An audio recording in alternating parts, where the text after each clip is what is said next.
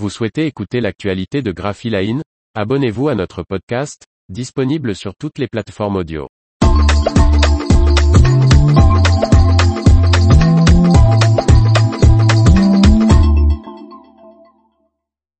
Packaging vin et spiritueux, le château Galoupet crée l'événement avec sa bouteille en plastique.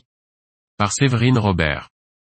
C'est une première dans ce secteur, le château Galoupet, vignoble du groupe LVMH, commercialise son vin dans une bouteille en plastique recyclé et recyclable.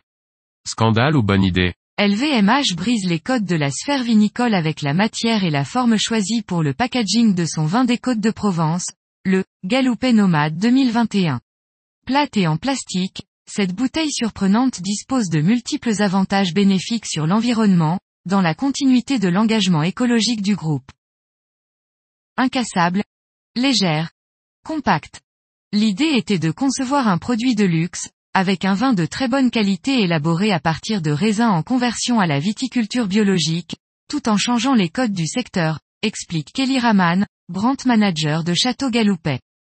Commercialisé depuis mai 2022 et présenté à l'occasion du Salon des Innovations, Vivatech.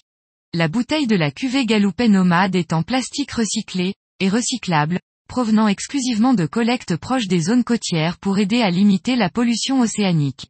La production de ce type de packaging nécessite nettement moins d'eau que la fabrication d'un contenant en verre. Dix fois moins lourde qu'une bouteille classique, son poids est ainsi réduit à 63 grammes, ce qui inclut une réduction des émissions carbone lors du transport de 56%. Autre distinction peu banale, sa forme plate qui génère un autre gain logistique important, 40% d'espace économisé par rapport à une bouteille en verre.